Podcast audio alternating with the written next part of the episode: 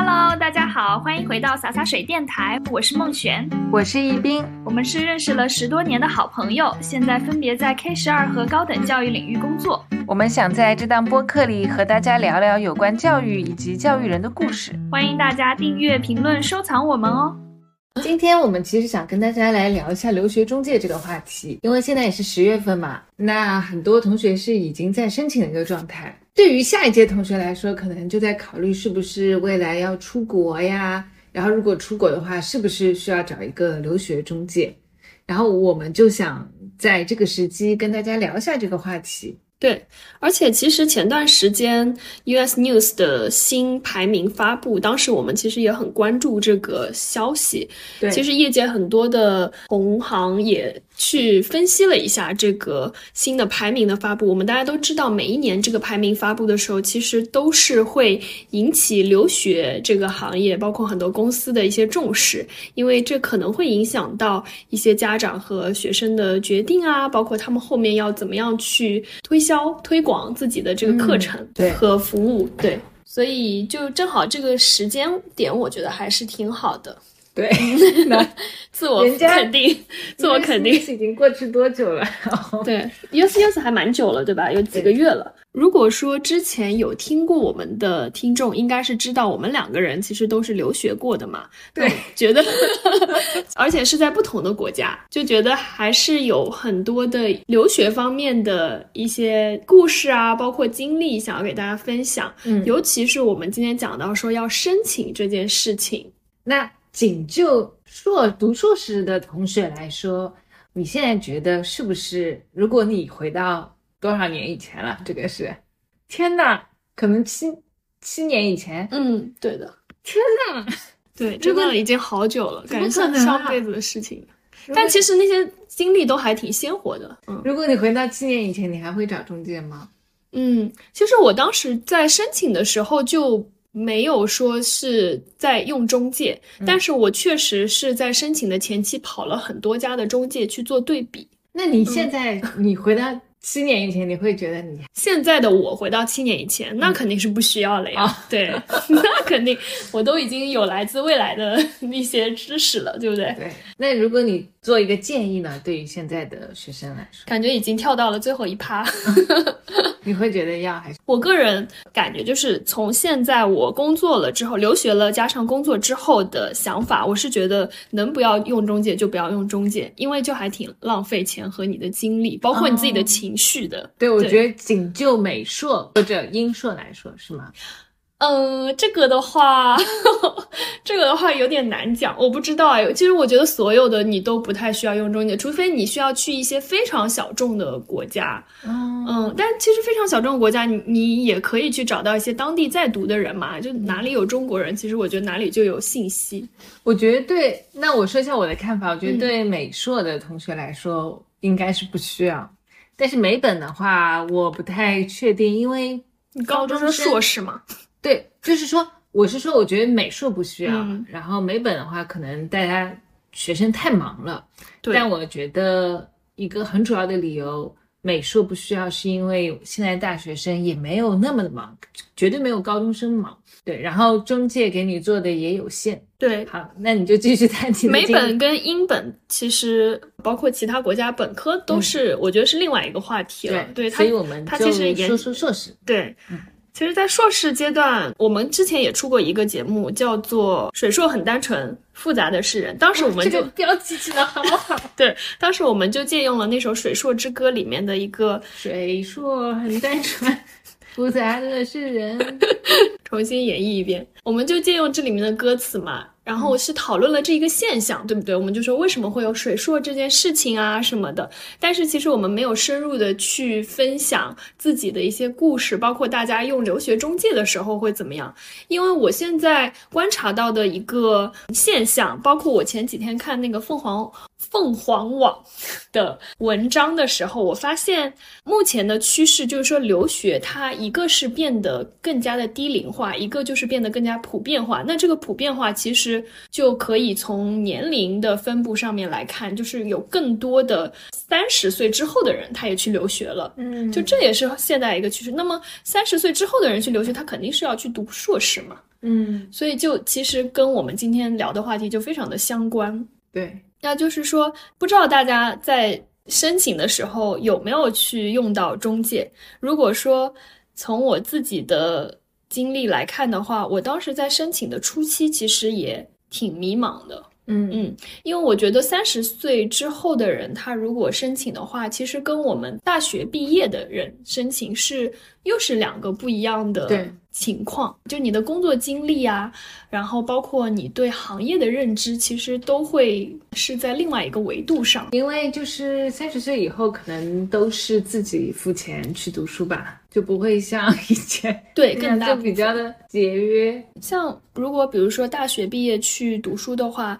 家长的一个想法啊，包括他就比们较重要对决策权还是会有的，特别是在像我们中国学生留学的时候，嗯对吧？还是金主爸爸。那我们先说说，呃，我们之前是怎么样的一个情况吧。那我先说啊，就是刚刚你说到你没有完全的用，但是之前跑了很多家嘛，我也是，我记得我之前好像也跑了很多家，而且那些公司基本上都在南京西路上。嗯，对对对，我记得很清楚，那有一个什么广场来着，对，就那那个楼里面超级。多。对，我就记得我当时好像在那一片就是跑了一个下午，就走了两三家。然后都在很是仙乐寺旁广场旁边，那个时候那边不是有一个店是吃汉堡，然后里面有芝士可以拉出来的吗？我叫什么？我忘记了，嗯我就对我就对那个中介公司的那家餐厅印象非常深刻。然后后来跑了很多之后，嗯他是不是想先让你，比如说尝一下汉堡，然后感受一下，那个店当时很火哎，开始分泌口水？这边我都想吃嗯吃的。然后呢，后来我就是选了一家我觉得比较好的、比较小的那种，同时也是比较贵的。我记得那个时候四万多吧，七年以前。哦，真的挺贵的，因为你是美硕，我是英硕，英硕的话就非常便宜，我觉得、啊跟美硕比起来，对然后呢，后来是我是在什么呃大三下半学期的时候签的吧。后来大四上半学期，我不就去美国俄勒冈的项目去那边边读书边实习嘛，然后好多材料是你帮我去弄的。对，所以你刚刚跟我说你有中介的时候，我我其实很想问你，你真的有中介？因为记得我当时帮你跑了很多材料你是。帮我开很多成绩单成绩单什么对，对，所以我一直以为你是自己就是生的，但这是有存在我的记忆当中。所以我就是想说的第一点就是有中介，你也要做很多事情。是是而且我感觉这个状态基本上，比如说提交成绩要你自己提交，你考试要自己考试吧，包括你申请，实际上那些表也都是要你自己填。对，是的，对而且你这个中介他是一个什么性质？他当时跟你说，啊就是比如说他会帮你包办整个申请的流程，还是说他也要让你学习申请是怎么样的情况？因为会有一些也没些什么好学的。对，因为我我发现中介他们的理念会分为不同的几类，比如说有一类他会说，哦，我就帮你全权包办了，对吧？我什么东西都、并对给你我那个并不是全权包办。嗯，有一类是说我我要我相当于把这个也作为一个教育的留学前的教育阶段，我要让你认识到，哎，他们这个学校的申请是什么理念，然后你自己也要去做申请什么的，他会用这样子的一个方式，你在说的时候，我在想，你所以我思花了四考一下，万块钱去接受教育吗？就是你这个课买的还挺贵的，说实话。好的，其实我们今天就是想跟大家分享一下，在申请留学的时候用中介，大家会遇到哪些坑。其实留学中介、留学公司吧，他们好像不是很喜欢“中介”这个词。就留学公司，其实顾问顾问贵对顾问他们的生意，他们的利润增长也非常快。特别是我们之前其实也提到，就像新东方，它不是经过双减的打压之后消沉了一段时间嘛？但是我们会发现，数据表明，它在二零二三年上半年的时候，仅仅留学的这一方面的业务可能提升就会有百分之十三利润的这个提升，然后再加上在疫情期间，其实很多小的这个留学公司不太能支撑下去。那么疫情以后，突然大家的这个需求暴增了以后，大的留学公司它的这个单量又会变得非常的大，很多的单它就往头部集中，或者说是分散到一些比较精品的公司里面去。所以在留学公司里面，它其实也发生了一个很大的变化。那么尤其是现在双减的这个情况下面，就他们能做的东西其实会更加的自由，更加的多，包括它还会延伸出来像语培啊这种事情。那我觉得顺着你刚才的话说，我就想说一个误区，就是很多人就会觉得，比如说像我们买家电，就是大的公司的东西肯定好嘛。比如说同样是新能源车，你买特斯拉肯定比买威马好。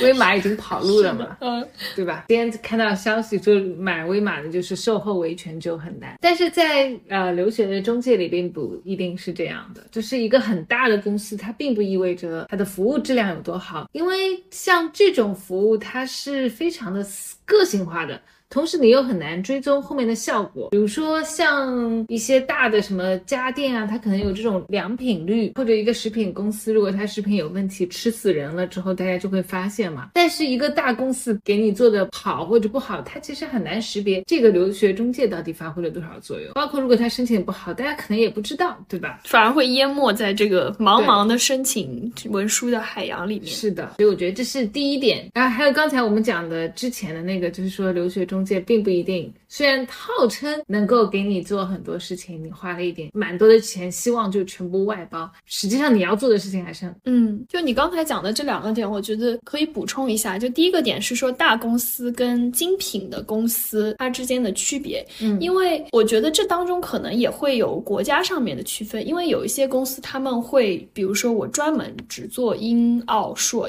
英联邦国家的硕士，有些国家它是全做，有一些国家。他他只做美硕，有什么区别？就这当中其实会有一个留学的鄙视链，他们会觉得说，哎，美硕的可能会更加难一点，因为美硕它要求的材料会更多，然后呢，再加上他看的，它就是一个 holistic review 的一个流程，这个是美国它最先，包括它贯彻的，看起来是更加彻底的招生的政策嘛。所以说你在美硕这个方面，其实可能个性化的东西啊，然后对服务的这种个性化的要求，对于这个顾问他去。看你的这个材料的要求可能会更多，当然结合你当时的那个经验可能是没有。没有没有，其实我那个顾问还挺挺好的，但是我我觉得他在中介里面是真的挺好，但他不值。四万块钱，七年以前的四万块钱，七年以前四万块钱真的很多。那我再说到，比如说英硕、英联邦的这种国家，那我更加了解的就是英硕。英硕其实它会更加看你的一个硬背景，就是说你的均分是多少，你的这个四万还是六万？这个人已经陷入一个黑洞当中走不出来。四万还是六万？我有点忘了。我不知道，因为我一直以为你当时就……那你记错了。我一直以为我是你的中介，你知道吗？早知道把这个钱给我算了。那我们再折回来说啊，英硕它这个东西就更加看硬背景，看你的院校背景，对吧？特别是英国顶尖的一些学校，它会有一个比较成文的 list，它直接就放出来说怎么样的学生我们会去做一个审核，怎样的学生我就不要了。所以说这样子的一些学校呢，其实可能你去了解到政策啊，包括往年的收取学生的情况，我觉得你自己都能。七七八八都知知道差不多了，因为他但是为什么大家都？不愿意去看呢？这个其实是一个群体的原因，我我觉得后面也可以说一下。嗯，对我感觉读英国硕士的同学跟读美国硕士的同学总体来说也还是不一样的。比如说你去美国，可能很多同学也都是要么是理工科，要么是我想要，比如说在美国去体验一下那边的工作的情况。就后面的时候，他可能有一个清晰的留美的倾向，然后或者对 美国的文化也是比较的认同同的，造成了这一批学生他可能，我个人觉得他。去想要 relocate，他想要待在那个国家，体验文化，包括待在那个国家的意愿会更强。那么他的一个感受，或者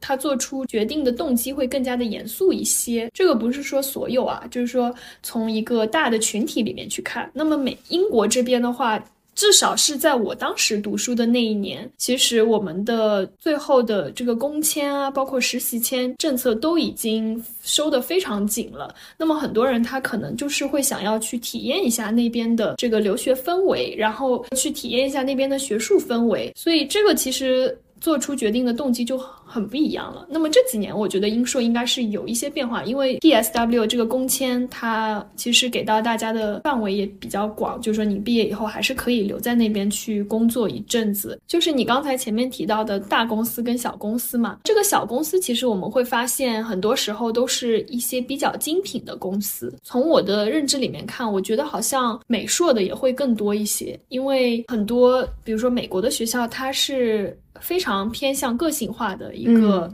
需求，嗯对吧？所以说，对于你的这个服务的要求也是不太一样，其实本科的整个留学顾问的费用也上涨了非常多。非常我觉得在过去十年，现在基本上都要二三十，以前就没有那么贵。以前可能从十几万。因为我当时申请的时候，我就已经知道是，包括我后面也在留学公司工作过嘛。然后我在英国读书的时候，我也在一个留学公司实习，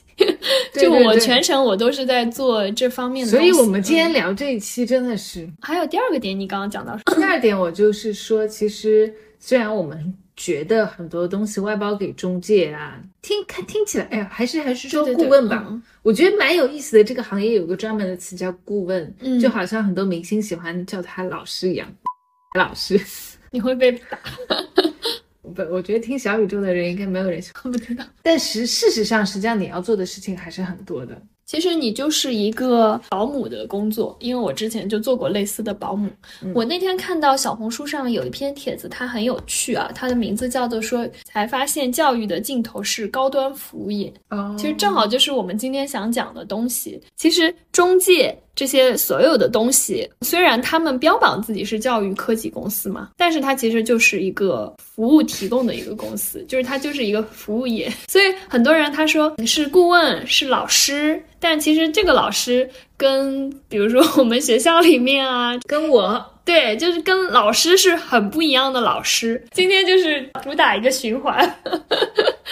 但是这种老师的这个称谓呢，在教育行业里面，你又觉得诶非常的正常。然后有一些人就会自然而然的觉得说啊，这个老师他可能我是要听他说的话的，那就会造成他们会说到很多的一个中介的坑，就是他很喜欢 PUA 学生。哎，真的，对，为什么我这么激动？因为我刚刚就在看我们学校的一个学生，他录了一个短视频，嗯，那他是一个搞笑的视频，他是一种反讽的说法说的，就是一个人就假装在那边看病，一个同学，然后另外一个学生过来看，他说我每天晚上十一点就感觉四肢无力，周围一片漆黑，然后演医生的同学就跟他说，你这种症状叫睡觉。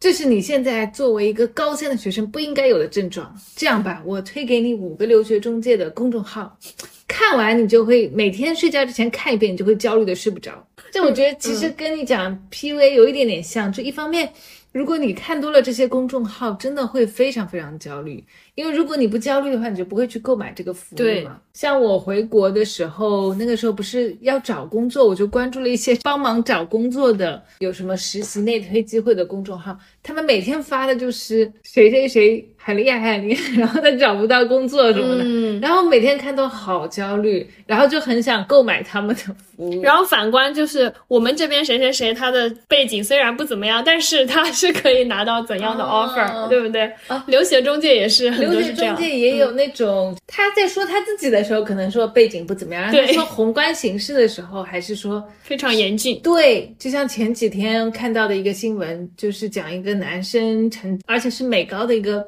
华人，他成绩特别好，然后编程很厉害，最后他是一所大学都没有上。然后说他的另外一个同学就是成绩是绩点是什么四点零满分，然后 SAT 考得很高，最后只能去社区大学。嗯然后所以你去看这个的时候，你就会觉得哇塞，这个竞争真的很激烈。所以像我们很多高中的同学，他们问的就是平时自嘲说的最多的一句话就是没大学上了，没大学上了，嗯，就这样，就真的会非常的焦虑。但其实最后他们都能申请到还不错的大学，对，至少有个多伦多大学吧。这次真的很危险，太无所谓。多伦多大学挺好的。至少 是的。所以讲到留学中介 PUA 的这个套路，我觉得就是他们最巨大的坑。因为其实我们就说到教育的尽头是高端服务业嘛，那么你对高端服务业的一个想象，其实应该是非常好的服务，对不对？你就会觉得说，他可能像国际学校的老师，个性化的一个辅导，然后他可能对你相对来说也会比较的照顾，或者说像补习班的老师，一对一的补习班的老师，他会跟你怎么这样子去讲一对一的讲这些东西。可是，在留学中介里面，好像很多他上来的一个话术就是，我先要给你做一个怎样的定位，如果你觉得说你想要申请这些学校，那么是不太可能的，或者说他首先他，先迎就是让你合一下觉得自己 disable，对吗？或者有一些中介他们的套路是，他先迎合一下，你觉得哎你是可以做，然后在在你交完钱之后，他又说啊其实其实是不行的。如果说你你想要去怎么样的话，你的保底校需要到什么样的情况，然后那些学校可能就。最好不要去升，就这这里面其实包含了很多的一些打压的话术，嗯，那对于他们来说肯定是比较好的，风险比较少，再加上有一些英国硕士比较多的，就是说他会跟中介合作嘛，比如说英国的一些排名不是那么好的大学，他会希望和中介合作，然后去拿到一些学生的资源，那么有一些中介他就会去主要推荐自己合作的这些大学。学的院校，美国的也有，美国的可能也是排名后面一些的学校，当然就是可能大家完全都没有听过名字的那种，所以我觉得还是存在这样一种现象，让大家非常诟病留学中介的。对，就是 PUA，就是让你觉得自己不行嘛。嗯，我我有看过好多名人的传记，其实好的，你好棒，然后。它里面就讲到张纯如，有有一本啊，就是讲张纯如是讲那个研究南京大屠杀的那个华人女生嘛。她自己读高中的时候，她的顾问就给她是她学校里面的升学指导，就说：“哎，你这个成绩不是很行，就。”要升比较差的大学什么？后来他还是按照自己的意愿填，然后升上了康奈尔。这个就是本科，对，本科还更难一些。所以我觉得一方面就是他会有意的夸大可能申请的难度嘛，另外一方面。就算他不夸大，像学校里的升学顾问，他其实没必要去做这个事情，但他可能对你的判断也是会失误的。对，所以我们我回忆一下，我当时在找，我不是说我也跑了很多留学中介嘛，反正当时跑的那个过程当中呢，我记得很清楚的是，基本上留学公司他们会有一些不同的 package，会比如说。像在英国的话，那么 top 二那两所学校加上去是一个价位，更高的价位。然后呃，G 五五就是所有的前面加上去，给你更高的价位，它的服务有什么区别呢？可能会我不知道，因为我没体验过。那为什么？比如说，我不太理解为什么牛津、剑桥会更贵啊？这些大的 package 它也没有说我就保证你能录取，只不过我会。争取帮你去申请，他也没有对于这个结果好像有一个保证。当然有一些是保录取的套餐，他可能会说，如果说没升上的话，我可以退你多少的钱。嗯，那但是退你多少的钱，那他也是赚了的呀。对，就像我嗯猜你生，比如说猜一个人生男孩还是女孩嘛，这种，比如说，嗯，我就保你这胎生的是男孩，因为很多人就是去猜的就是想生男孩嘛。然后比如说五万块钱，如果没升到我退，把五万块钱退或者全部退你都没有关系，你就觉得嗯，但是他就是如果你升到男孩，他就是白赚五万块钱。对，是的，就是用这个概率差来赚钱，笑死了。嗯，就是很会有很多人还是会，比如说跑过去碰碰运气啊，或者说他对情况也不是很了解。美国的学校不也是这样吗？US News 前前三十，他们一般都是前十，要么前十、前三十、前五十、前一百。会用这样子一个价位。对去，所以我当时在问的时候，我就发现，一个是说很多留学公司的这些顾问哦，在那个年代，他们完全就也不知道什么叫做留学，很多是不知道的，因为那个年代可能留学的人已经是那那个年代了，就当时可能留学人也没有说像现在这么多，他可能先去其他的公司找了一些销售过来当顾问。嗯，如果说我们看现在这个市场，我觉得又是不一样了，因为现在很多留学生他可。能毕业回来就去了这样的公司，留学的尽头是中介。对，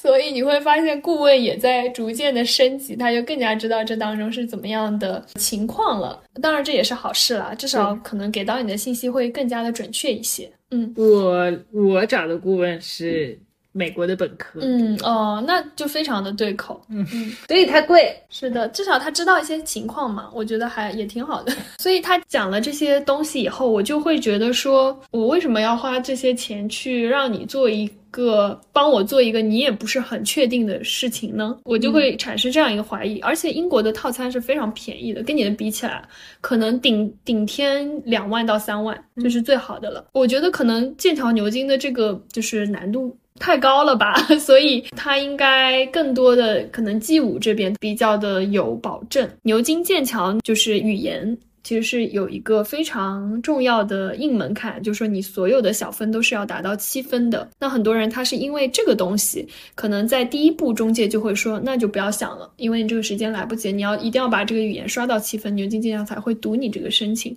就这个东西，它其实是很好说的，就可以去让你去买其他的 package。所以我当时是遇到这样的情况。那么我在跑完这些中介以后，我就觉得我为什么要花这个钱呢？而且英国的这些学校，我自己也相对来说比较了解，因为我之前呃我姐姐她也是在英国留学的嘛，那我可以问她一些信息，因为她当时也是 DIY。然后我也是想要再去申请一些香港的学校，香港也算是这个他们的体系会更加接近一些嘛，所以我就觉得这个如果香港再加上去的话，又会更加的贵，我觉得这个钱就非常不值得。那我回来的时候，我就去网上看了一些其他网上的中介，然后很神奇的是，我在网上发现了一个完全不要钱的中介，这个中介呢，它的名字好像叫。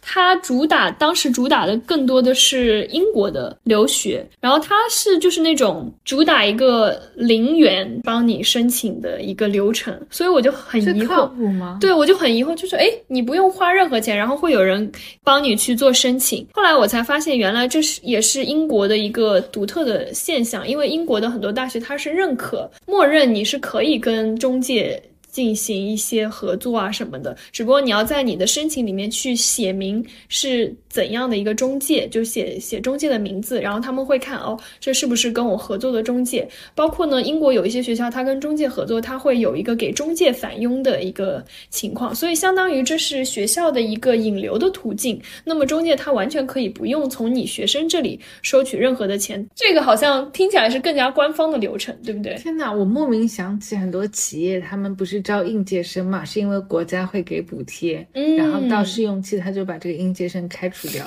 交一个应届生好像有七万块钱补贴。天呐，对，那就反正就非常羊毛出在羊身上嘛，非常类似这个模式吧。所以我当时也试了一下这个中介，当然，当然我是他，我就是纯好奇啊，用它申请了一些排名一般一点的学校，主要就是说看一下这个申请的流程是怎么样的。然后当时会有免费的顾问过来跟你说啊，怎么样这个流程，他稍微给你做一个简单的介绍。其实这个网站我觉得还蛮神奇的，它好像确实。也没有什么坑，所以我发现零元购也不一定就是说它就有坑的。只要你了解当中的一个商业模式，你就会知道它可以从哪里获利。对，嗯，我我就记得，反正我那个顾问，我不是升的教育嘛，当时升了斯坦福的一个项目，他给我选的。后来发现那个项目是需要有教师美国的教师资格证才可以申请。但他当时不知道，他不知道。然后我提交了申请材料之后，他们问我教师资格证呢，我就跟我的顾问说了。你知道我顾问说什么吗？他们问你要材料，说明你很有可能被录取，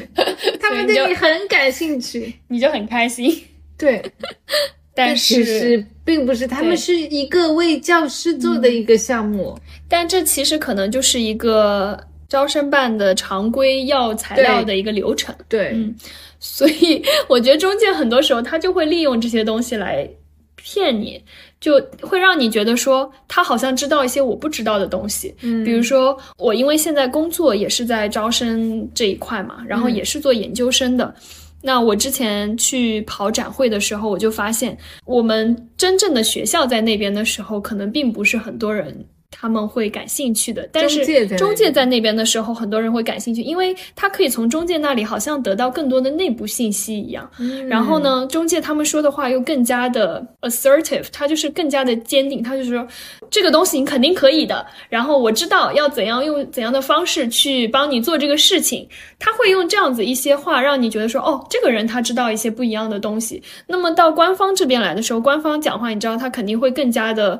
想要更加的客观。一些包括有一些信息，可能根据学校的条例是不能透露的嘛？那么大家就会觉得说没什么意思，我为什么要听你说这些东西？所以也就造成了我们发现一个情况，就是说中国学生在申请学校的时候，海外的学校的时候，他很少会去主动的。去听学校它本身提供的一个宣讲会啊，包括一些学校官网上面的信息和视频，它往往是依赖中介去做一个自己的调查，然后他根据中介的信息，对，其实国外的这些大学还蛮好接触的，对吧？嗯，你发邮件给他们，其实都回的挺快，响应度挺高的，是的，是可以获得很多信息的。而且官网上面其实会有很多的，比如说像 FAQ (frequently asked questions)，或者说像那种招生办他们录制的一些视频啊，嗯。然后一些材料啊、宣传的材料啊，其实它就是很明确的跟你说我要怎么样的要求，包括他会给到你一些往届的班级的介绍啊，对其实你都可以自己做一个衡量。但是当你要去做海参这样一件事情的时候，很多中国学生就是采取海参嘛，我要投超级多的学校，那个那个学校可能都十几二十所，那你肯定就没有办法自己说花这么多时间，我一所一所对比，我又一所一所看。我觉得美说完全没有必要海参，因为每一所学校都是要有申请费的。这个二十几所学校，我觉得加起来也挺贵的吧，也要一万多块钱吧。你算一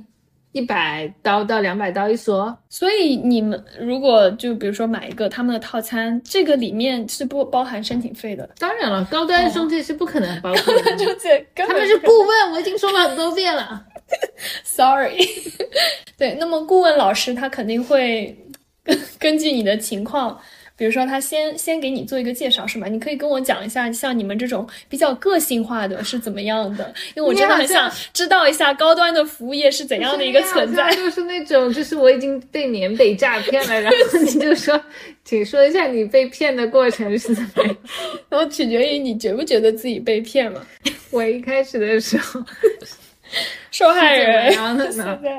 是这一家公司吧，到我们学校里来做宣讲会，哦，嗯，那他就讲，我觉得讲的很好，他他好像我好像知道是哪个中介公司了，我当时也有看到。嗯然后后来他就会给我，就我去跟他聊一聊，给我一些建议啊，然后也看了他们之前写的文书。当然，我觉得最后的文书是写的挺好的，嗯，那这一点还挺好的还行。对，所以还是有帮助的。对，就是他给，然后我们看了一些文书，后来我就跟他签了嘛，然后他就有辅导我一步步的怎么去做，包括呃申请什么时候，而且他其实响应度挺高的，我的整个的文书我不知道改了蛮多次，因为我自己写文章就会改很多次，我经常去改完给他改，改完给他改。那个时候我在美国嘛，大四上学期，我就是睡觉之前发邮件给他说你帮我改。然后那到那边发过去的时候，他其实是白天嘛，他就帮我改完，然后白天又在改这样子。二十四小时永动机。对的，所以其实响应度蛮高，就后面完成的挺好的。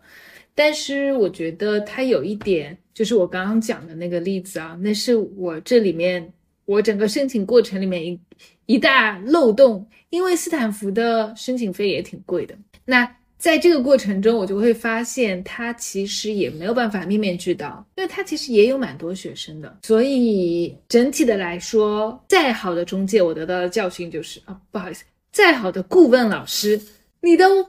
不能把他当做就是他肯定会把你的事情当做他自己的事情一样，这本身就是不可能的。而且后来学了社会学之后，就组织社会学啊，它里面有一个理论就叫代理人理论，他就会认为你是一个代理人，就比如说什么叫中介或者 CEO，他和你这个人本身，比如说你是这个公企业的拥有者。但是跟你的高级管理人员，他肯定会有想要的东西是有冲突的，对不对？嗯职业经理人和那个对，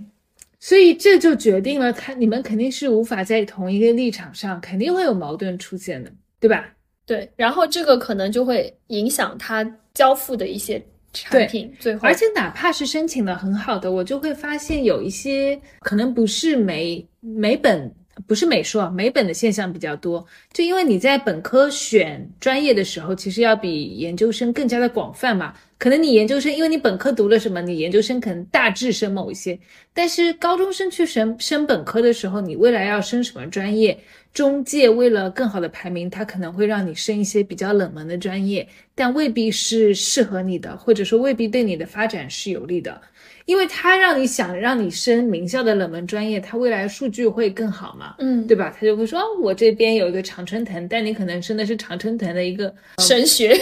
对 又来了。但是你自己去未来你就业啊，或者各方面，其实你们两个之间的利益是在这一点上是会有冲突的。对，是的。嗯，那其实有一些硕士也是这样子的，比如说我嗯想要去到哈佛的，或者说哥大的一些，甚至有很多人被骗到继续教育学哎，院，对吧？？这叫什么 SPS？对 SPS，我我可能说骗也不好，这也算是一个学院，但是它可能跟很多人自己本身的想象不是不太一样，因为 SPS 这样一个继续教育学院在本土的。内心里面可能会觉得是一个成人的后面继续进修的一个学院，而不是说好像就在专业大类下面的，所以它其实是有一个不同的性质。可是确实会有很多人，他为了排名，然后想要去这样子的一些学校去刷一下自己的学历，嗯，嗯这样也会出现。对，我在读书的时候认识一个北大本科的，他在 SPS。那不知道就是他到底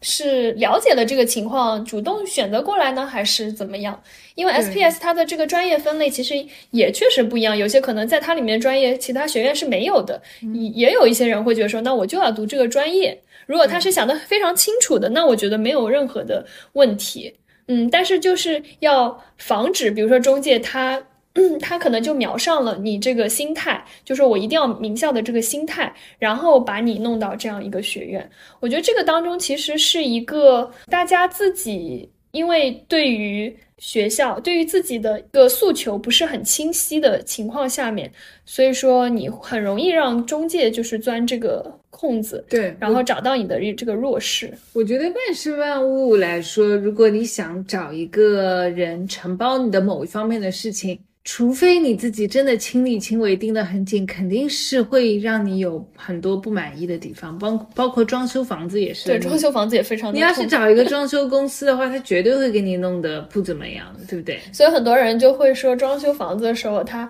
特别是厕所要首先先装上，要不然就会担心，比如说脏乱。哦，是这个样子。那我继续讲一下，就我之后不是在网站上面看到了一些免费的这个中介信息的，然后再加上其他的一些搜索，包括在淘宝上面也有做一些搜索，因为我就想去看一下不同形式的这种中介，他们到底是你这属于行业在。做什么？对，然后它的价格可以就是从有怎样一个范围嘛？然后我去淘宝上看呢，也发现很多他们有的是以一个可以打包全套的服务存在的形式，有的是它可以是分拆出来的这个形式。当时在跑中介公司的时候，我发现分拆文书的这个形式还不算特别多，因为你只要在那边，它基本上都会要跟你去推销它全套的这个服务，就全套服务它包含所有，比如说推荐信啊，然后你的整体文书啊，包括所有材料的填写这个东西。但是我发现，对于很多人来说，他可能最不了解的就是文书写作这一块，就是我到底要怎样去跟学校讲这个东西呢？因为我们从小到大可能就没有经历过这样有一个场合让我去讲述我的人生故事，这种文章要怎么写？我觉得这个东西对于中国学生来说是一个大的盲区。然后其他的一些信息，比如说，如果在你英语过关的情况下面，我觉得都还算正常，都是你可以去慢慢摸索的。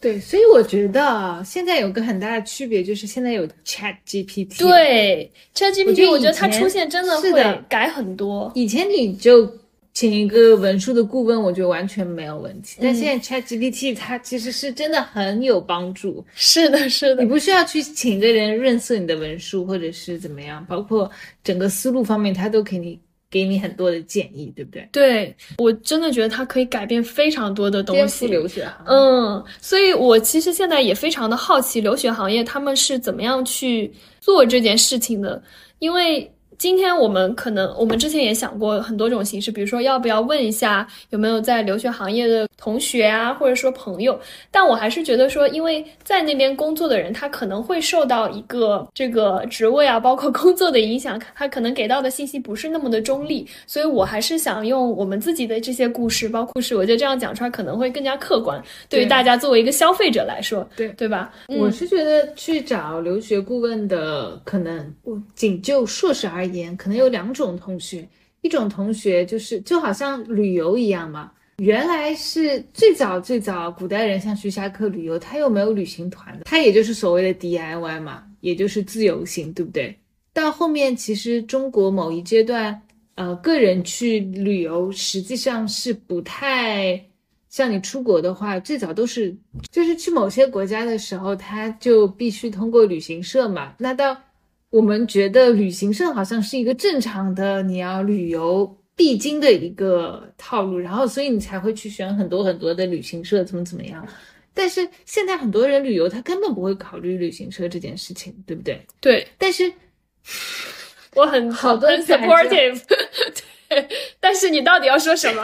说，但是仍然，哪怕现在小红书上旅行攻略这么的多，包括订机票这么的简单，订酒店这么简单，但是仍然还是有人会选择旅行社全部去包了，因为他就是想要省心，有一个托付心态在里面。我觉得就是像留学也是一样的，一方面它好像会延续我们的一种高考的传统嘛，就是大家在考前就会觉得很迷茫、很焦虑的时候，有一个人陪你，包括他能帮你做很多的事情。我觉得是很多人就会去选择的，它就好像是旅游的时候必须要选旅旅行社一样，同时它会比旅游更加的迷茫、跟焦虑嘛，所以它会嗯带给你一种、好像一种确定感，就好像他在的话，就会有一种安心的感觉。，对，所以大家肯定是一部分人肯定是会选，还有一部分人可能是有了 Chat GPT，有了小红书上现在大家分享的越来越多，他可能就是会自己去做。所以我觉得可能跟个人的性格有关的，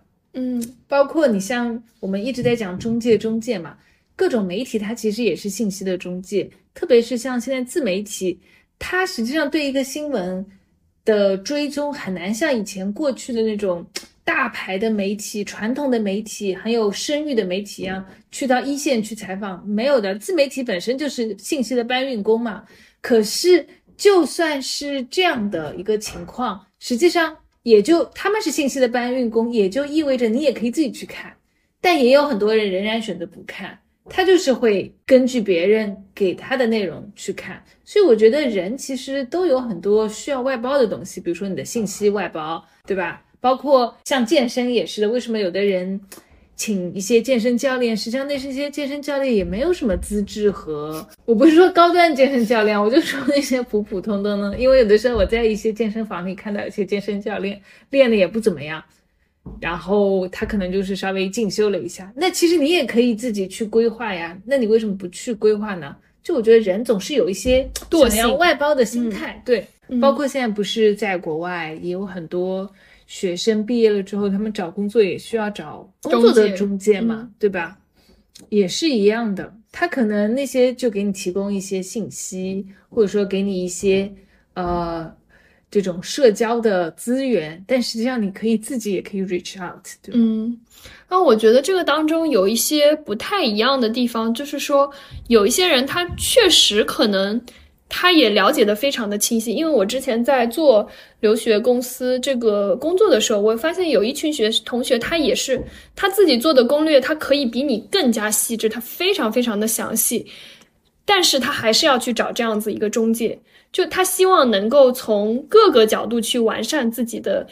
呃，一些就是说去查漏补缺，我懂，我懂就也会有这样子的一批学生，但是这样一批学生，他可能选择的公司确实就不太一样。比如说像我之前待的这个公司里面，它的主打的一个服务就是说，我会邀请一些在真的在这个学校待过，然后读过的专业同学对一些学长学姐去跟你讲这个信息，那么所有的这种顾问老师呀，他们也全部都是有这种留学经验的。那对于这样的学生来说，他会觉得，哦，那我确实是不是可以从这里得到一些信息？像你刚刚说到的这种信息差，其实是非常重要的嘛。那么这个专业它有怎样的偏好，然后他是比较喜欢你的这个经历里面出现什么样的东西，这个我觉得确实是会有一些益处的。嗯，但是呢。即使是在这样的公司，也会有那样子一批想要全部托付的人。然后，当你去做这个工作的时候，你遇到这样的同学的时候，我觉得是非常非常难受的一个部分，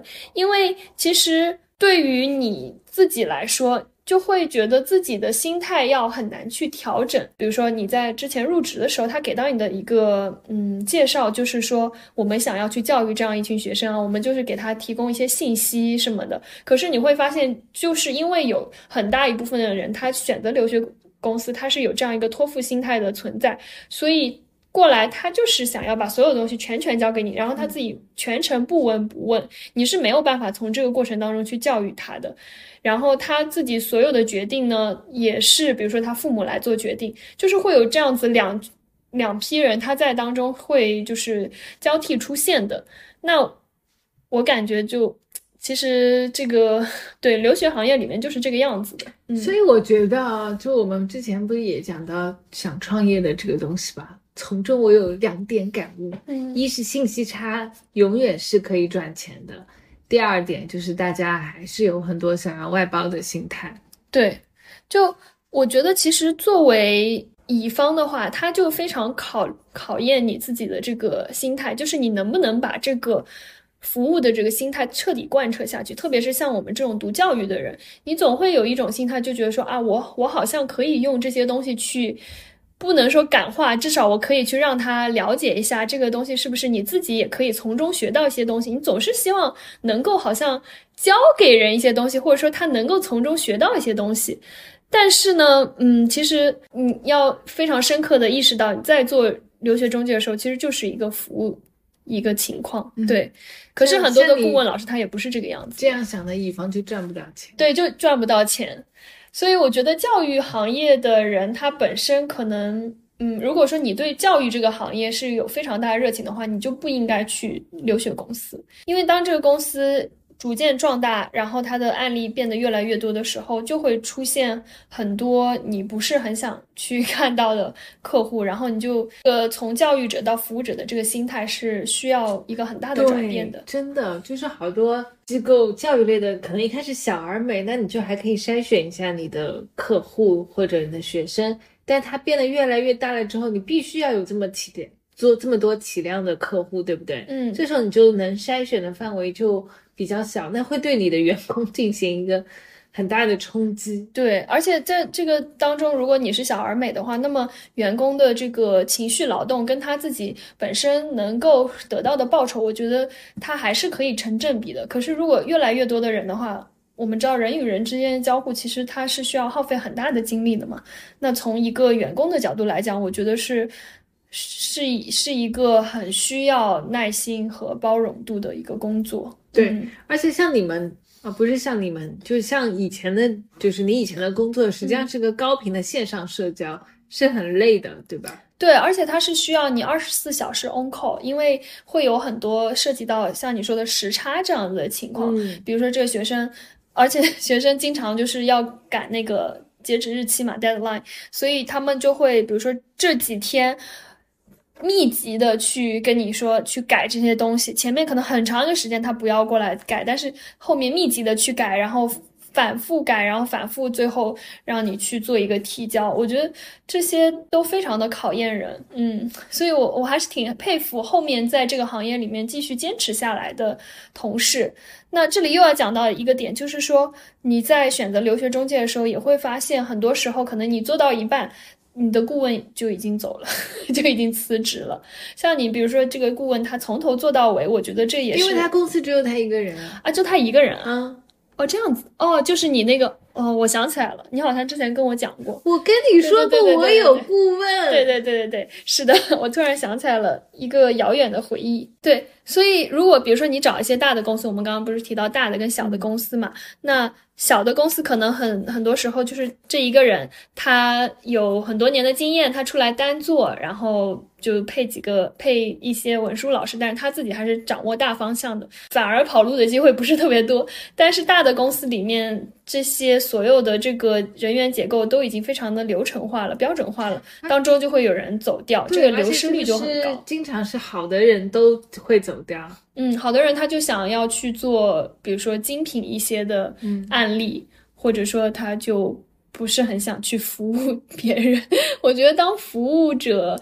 嗯，还是需要一些必要的培训的。嗯，当然，现在收入也很高了。对，收入是非常高的。可是，嗯，在大公司里面，我还是觉得，比如说你你要去服务的这个体量跟你的收入是很难成正比的。嗯，可能你服务了十个人，但是只拿到了一个人的钱。对，所以你讲到的这个工资很高，我觉得还是处呃，针对于小的这个机构、精品的机构来说，它确实是这样子的。而且这样的公司呢，它也更加能够去，嗯，促成一个，比如说像那种导师跟学生之间的这样一个氛围。所以，反正说回来，像美本跟美硕的话，因为美本本身在中国大陆招的人就很少，然后美硕的话就很多，所以它难度上本身就不是一个量级的嘛。对，且硕士相对来说比较好升。嗯，我现在目前看到，就比如说像我们刚才最前面也提到，就是说很多三十加的职场人士，他们也去留学了嘛。我会发现，在国外的话，反而你有这种工作经验的人，他去申请硕士会相对更加容易一些，因为他们其实，在他们的这个观念里面是觉得说硕士不一定是要读的。那么对于东亚人来说，可能我们会把这个东西看得非常重要，特别中国人来说，因为我们的职场竞争非常的激烈嘛，然后硕士已经变成了一个必要的敲门砖。但是对于国外很多人来说，他可能在上大学都比较费劲，然后需要去。有 去去还助学贷款这样的事情，在这样的一个背景下面，他们会觉得说硕士确实是在你深思熟虑之后，我觉得背景需要做一个提升才会做的事情。那么在这一点上，我觉得近几年的这个留学趋势是慢慢的去接轨他们的这个理念，呃，也就是说工作经验其实是不是？不一定是一件不好的事情，因为很多中国学生他会觉得说，我一定要先考到一个硕士，我先读一个硕士，然后我再来去申请工作。但其实这当中会可以有很多回旋的余地。嗯嗯，你觉得呢？我觉得很对。对，就是还有啥？我觉得这可能跟我们那种按部就班，然后每一步都不能落下的想法有关吧。那我们再回来说，比如说我们想要。我们给一些想要去留学的小伙伴一些建议啊，或者说一些推荐。你觉得你在留学中介这件事情上面，你会就是怎么样跟他们说呢？我觉得平时如果你旅游也是喜欢抱团的话，那你就去找中介。嗯，如果你可以自己规划一一次出国旅行的话，我觉得你就不要找中介。对，那他们其实也会非常清晰啊，就我知道，我就知道我是怎样的人了。对，嗯，那我觉得对于我来说，如果比较实际的情况，就比如说你在几个不同中介当中去徘徊的话，我觉得就是去选择一个能够给到你一些学长学姐的这个资源的中介。因为我还没有讲到的一个点，就是我后来不是也申请了香港的一些学校嘛，我当时就找到了一个非常好的学生组织，他们当时还没有成立公司，就。当时是几个香港的毕业的学长学姐，他们成立了一个组织。然后他说，如果说你想要去申请这些学校的话，我们可以可以给到你建议。如果你想要我们帮你改文书，也可以改。那么会是怎样的收费？就是一个 QQ 群这种感觉。然后当时我觉得那个群对于我申请香港的那几所学校是非常大的帮助，因为他们确实就是切身的从那里面毕业，然后非常了解那些专业到底是怎么样的。包括给到你一些关于专业本身，比如说老师这个老师怎么样，那个老师怎么样，他会可以给给到你这样的一些建议。我觉得这些东西是非常重要的。对对，所以那个。我是当时，如果说唯一我用了中介的话，我就当时找他们帮我改了一些文书，然后我觉得他们是真的根据那个专业的特性跟我自己的这个特性给到了我一些建议。啊，我觉得这样的公司，特别是在它比较小、比较雏形的时候，或者说这样一些社群是非常有帮助的。可以，哎，话说回来，你刚开头的时候不是说大学排名吗？嗯，你觉得如果是自己去申请，或者是？呃，哪怕用了留学中介去申请，大家应该参考大学排名吗？我觉得大学排名这件事情，你会发现近几年就是它的变化也是特别大，尤其是在美国这一边，US News，特别是今年这里，它有一些，比如说校友捐赠啊，一些呃，就是助学贷款这些因素，它可能进行了下调以后，你会发现很多。呃，学校的排名发生了很大的变化，公立的学校更往前，私立的学校很多都受到了影响。所以说，留学排名这些东西可能大家首先都要想到的是，它就是一个公司的，它可以是一个商业行为，对，它是一个商业行为。但是呢，它确实跟学校是有一些合作的，因为他们就是相辅相成、相互共生的一些东西。实际上，他嗯赚的那些钱，就是像一些排名的公司，他肯定不会赚什么哈佛、斯坦福的钱，他都是赚到稍微后面一点，嗯对中间。然后这些学校可能上升的比较多，就对他们的有有很多的好处嘛，对吧？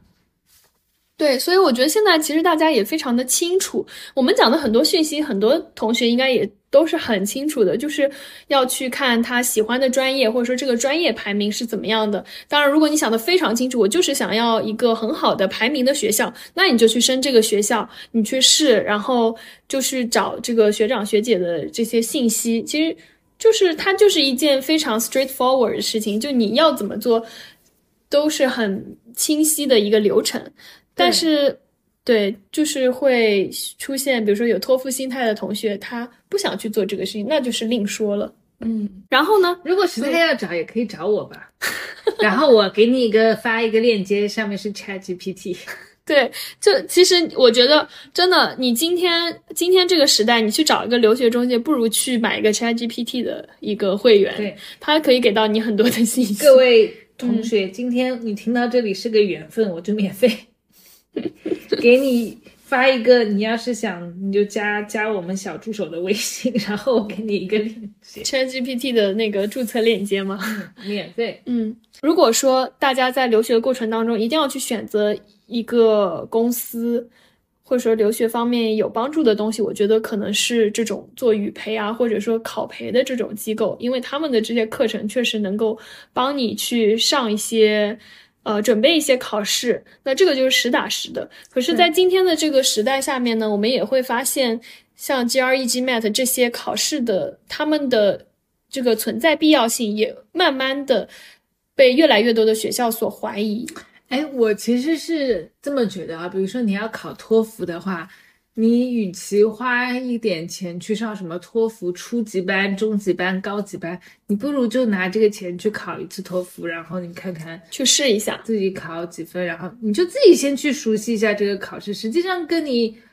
人家给你测试一个跑步成绩是一样的，它嗯本质上是测你的英语水平的。并不是说好像是托福考试，它就有专门的一套什么什么东西，只不过说你语言能力不够，然后你才需要去答题技巧啊什么。像语言能力好的同学，他不会说考的会好像没有准备过就会考的非常非常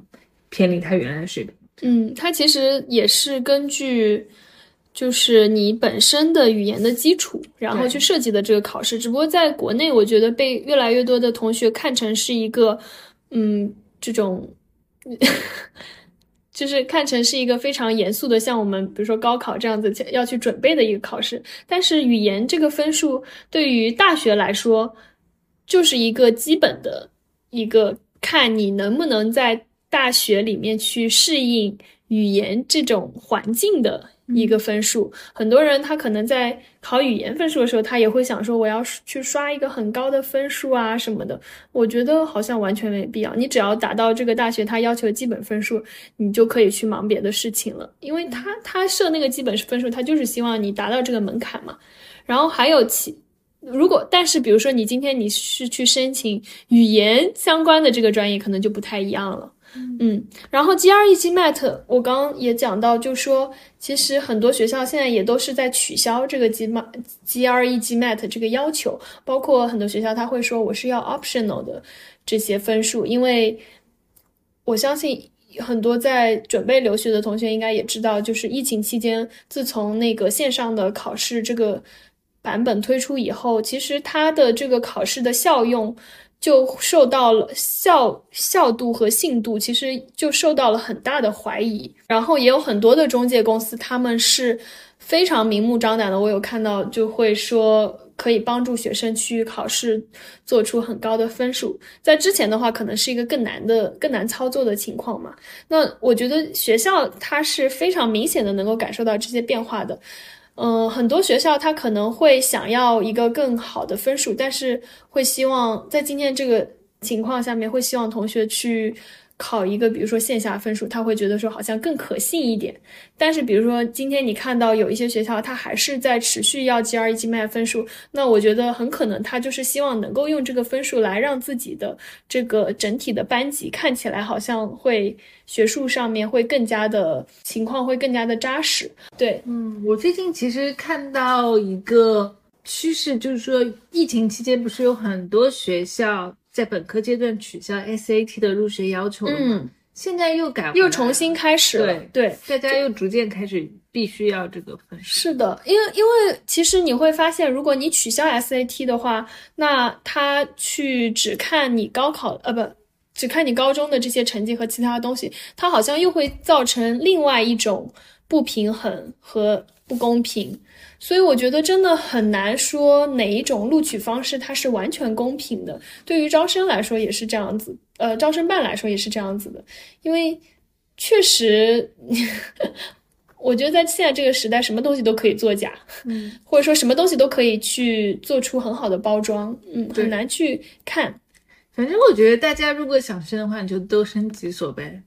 就但是这些学校是你真的要去的，如果你不想，实在不想去，那你。也没必要去升，我觉得没有必要去搞什么所谓的保底校，又不是像高考一样，嗯，你不保底你就没有大学上了，并不是啊，就你也可以不留学嘛。对，我觉得你这里讲又讲到一个非常根本性的心态，就是说大家到底是为什么要留学？嗯。如果说不是去申请本科的话，像你的学生，比如说他们要申请本科，他们可能会说啊，我没学校读了，他确实是是会有一种焦虑。但是硕士的话，为什么大家要去申请，一定要去申请硕士呢？我是觉得没必要保底。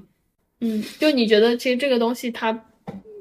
不要也可以。就是说，如果你就是这个学校是你想去的，然后就你还总体来说是在你想去的里面去选嘛。嗯，不一定就说我一定要去到一个怎么样，然后我就将就一下。嗯，